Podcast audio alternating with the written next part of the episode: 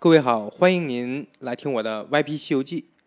上期节目咱们聊了一个话题，那些神仙妖怪也不是长生不老，就算他们修得了长生不老的这个本事，后面也还有五百年一次的三灾厉害，躲得过寿与天齐，躲不过马上完蛋。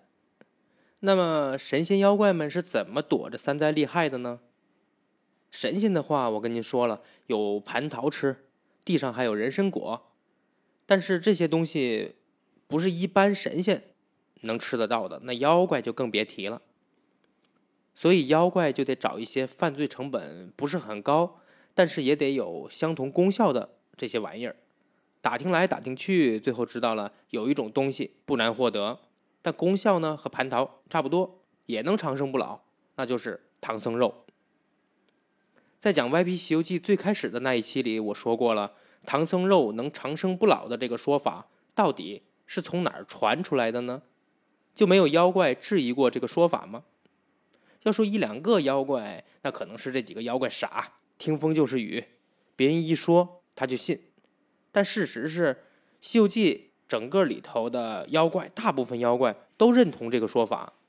女妖精有的个别的是除了想和唐僧睡觉。男妖精几乎无一例外的都是惦记着唐僧肉，只有极个别的是其他目的。那么也就是说，唐僧肉能长生不老的这个说法，在整个妖怪的群体里是非常非常有可信度的。那到底是从哪传出来的这种说法呢？咱们先看看第一个提出这种这个说法的妖怪是谁。唐僧领了唐太宗的圣旨，出了长安城。一路向西，遇见的第一个妖怪是黑风山的黑风怪，但这家伙对唐僧好像不太感兴趣，他只对唐僧的那件锦襕袈裟特别有兴趣。后来被观世音收服，给观世音菩萨看后山去了。这是第一个。那第二个妖怪呢？是黄风怪，他抓唐僧也也只是想吃个人，但是恰好就抓住了唐僧。也没提唐僧肉的事儿。重点来了，这第三个妖怪，他抓唐僧的目的就非常明确。他是明确知道唐僧肉的功效的，抓唐僧就是用来吃的，而且就是冲着长生不老吃的。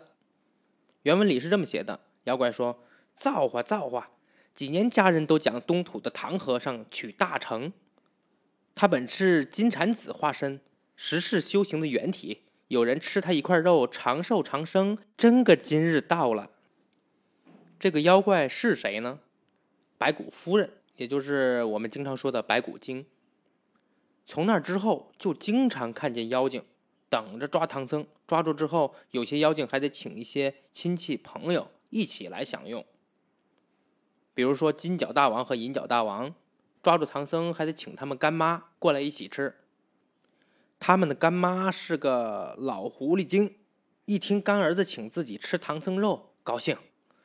别说请我吃唐僧肉，你把那菜名报上个三样五样，我就知足了。好家伙，妖怪一张嘴，汤汤汤汤汤，我请您吃蒸羊羔、蒸熊掌、蒸鹿尾、烧花鸭、烧雏鸡、烧子鹅、卤猪、卤鸭、酱鸡、腊肉、松花小肚、晾肉香肠。好家伙，妖怪是说相声的。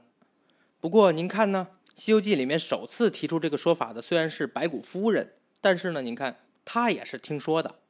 如果按这样的思路找下去呢，整篇《西游记》都没有办法找出这个结果来。那么咱们就得按照咱们原来的思路开脑洞。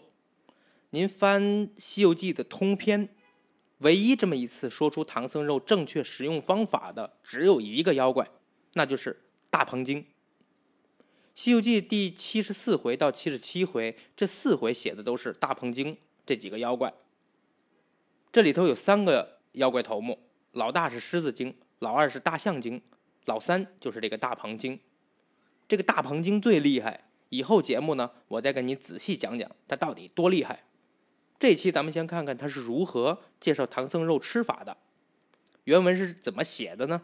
大鹏精说：“此物。”比不得那渔夫俗子拿了可以当饭，此是上邦稀奇之物，必须待天阴闲暇之时拿得出来，整治精节，猜眉行令，细吹细打的方可吃。而且他还知道不许下了唐僧，唐僧不禁吓，一下就肉酸不中吃了。您看看，这家伙不仅知道怎么吃唐僧肉，而且还知道唐僧肉的禁忌，比如说不能吓着唐僧啊，一下肉就酸了。第二是必须等到天阴的时候整理干净了蒸着吃。第三，吃的时候还得细吹细打，不能狼吞虎咽，也不能生嚼。您看，别看他是妖精，讲究起来也特别讲究，跟吃高档西餐差不多。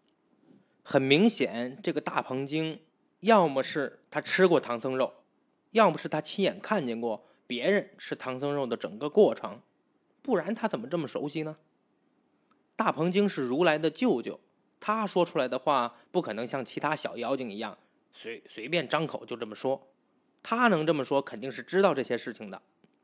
既然是这样，那我们可以肯定的是，唐僧肉的这个食用方法，可能不是所有的妖怪都知道。但是呢，长生不老的这个功效，肯定是确定无疑了。所以，一定是谁吃过唐僧肉，然后不管是用什么方式吧，在妖怪的这个圈子里传开了。之前咱们说了。妖怪要想长生，势必登天。他们也不是整天吃人度日就满足了，也都想着长寿长生，寿与天齐。那么哪些资源能让他们有这个效果呢？肯定是这个妖怪们都非常关心的一件事情了。